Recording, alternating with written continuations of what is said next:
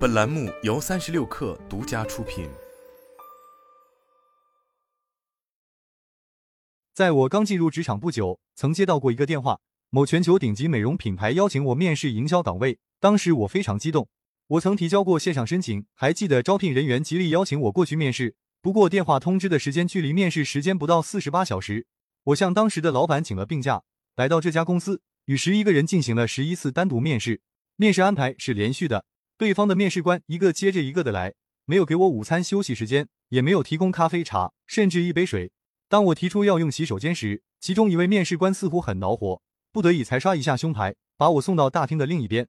当我终于见到直属上司时，他已经迟到了十五分钟。在我努力回答他的问题时，他边翻手机边应付我，好像很不感兴趣。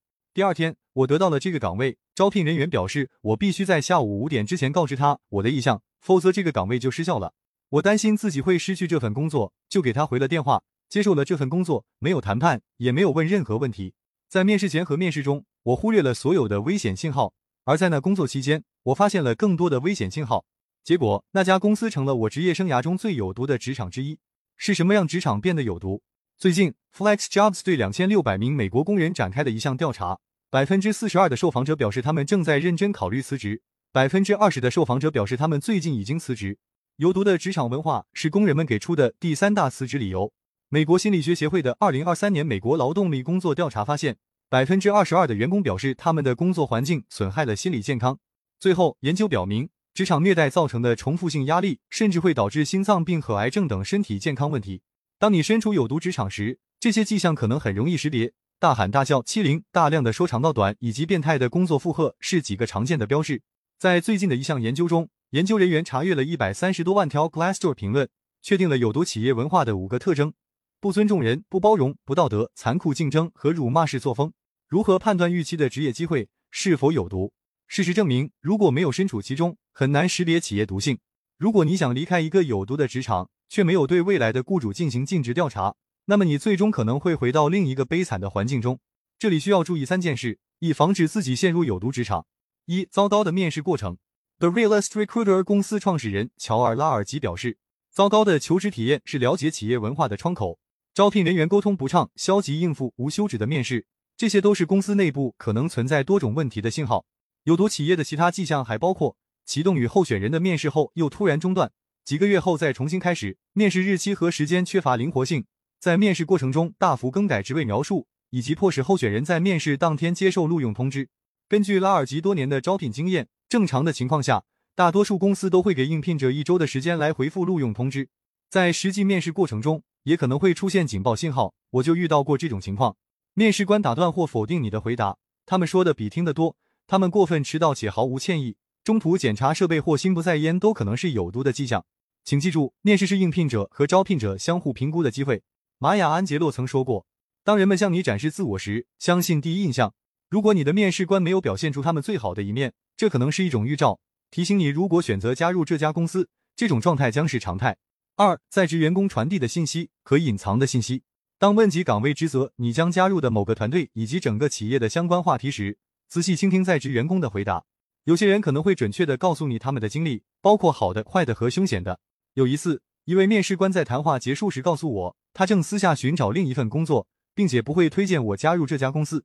他毫不隐瞒地表示，他要离开，因为这个团队太不正常了。但大多数仍受雇于该公司的人不会如此坦率地承认自己在有毒环境中工作。不过，你可以在字里行间中研究和解读他们表达的和隐藏的意思。注意下面的措辞。要想探究更进一步的清楚细节，就别怕追问。当然，团队很小，但我们有极大的机会去真正推动和掌控事情，并产生影响。这可能暗指团队人手不足、资源匮乏、工作过度。如果他们在员工离职后又重新填补了一些职位，那么情况尤其如此。追问：过去三年中，你们的预算和资源发生了哪些变化？团队人数是增加了还是减少了？我们很扁平化，不太看重头衔，这可能暗指该公司的个人头衔和或薪酬低于市场水平。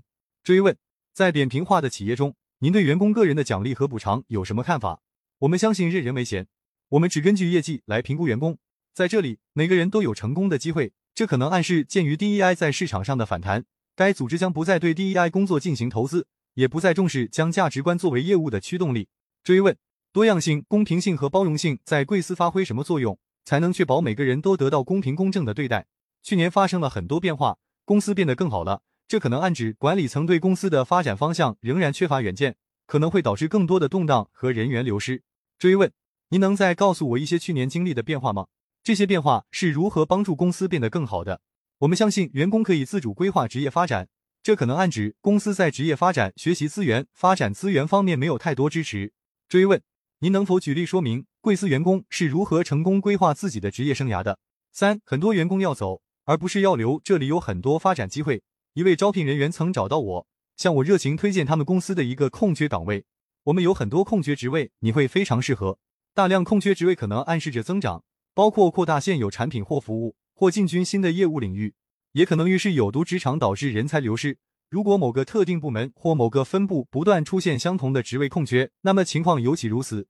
如果企业留不住人，人才流动频繁而迅速，可能预示着公司内部出现了其他问题。就我接触的这位招聘人员而言，岗位空缺是人员流动造成的，很多员工离职，很少新人加入。通过在公司网站上查看空缺职位，并在 LinkedIn 搜索后，我得出这一结论。我在 LinkedIn 上找那些曾经在这个岗位任职的人。他们在公司待了不到一年，我还注意到他们的官网上有大量职位空缺，分布在两个特定地点。根据我的调查和招聘人员提供的信息，我没有发现公司业务有任何重大变化。然后我在 LinkedIn 联系了一位前员工，询问他们是否愿意透露给我更多经历。他们给了我以下建议：跑，快跑！他们还告诉我，人员流失的原因是这些地方有两个有毒的领导。如果你想了解一家公司离职率的高低，可以查看他们目前发布的职位。并在 LinkedIn 等网站上按公司设置职位提醒，跟踪正在发布的职位以及发布频率。如果他们经常发布相同的职位，这可能是企业文化有毒的另一个信号。